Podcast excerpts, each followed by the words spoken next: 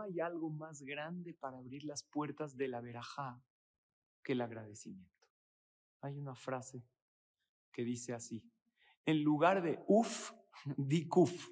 ¿Qué quiere decir? En lugar de decir uf, ¿qué es uf? Es una expresión de queja, de inconformidad. Uf, ya no aguanto. Uf, qué pesado. En lugar de decir uf, di kuf. ¿Qué es kuf? Kuf es 100. Di el teilim número 100. Mismor le toda que es el teilim de agradecimiento. ¿Cómo lograrlo? En lugar de decir, por ejemplo, uf, me duele la cabeza, di, ok, me duele la cabeza, pero no me duele la muela, no me duele el oído, no me duele el estómago, no me duele el pie. Estoy más bien que mal.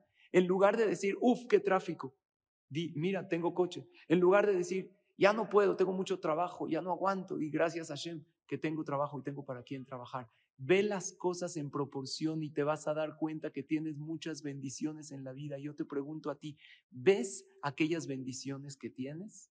¿Las agradeces? Y si quieres tener más, ¿qué esperas? Nada mejor que agradecer para recibir más bendiciones, porque recuerda, tu nivel de abundancia será el mismo que tu nivel de gratitud. Muchos saludos.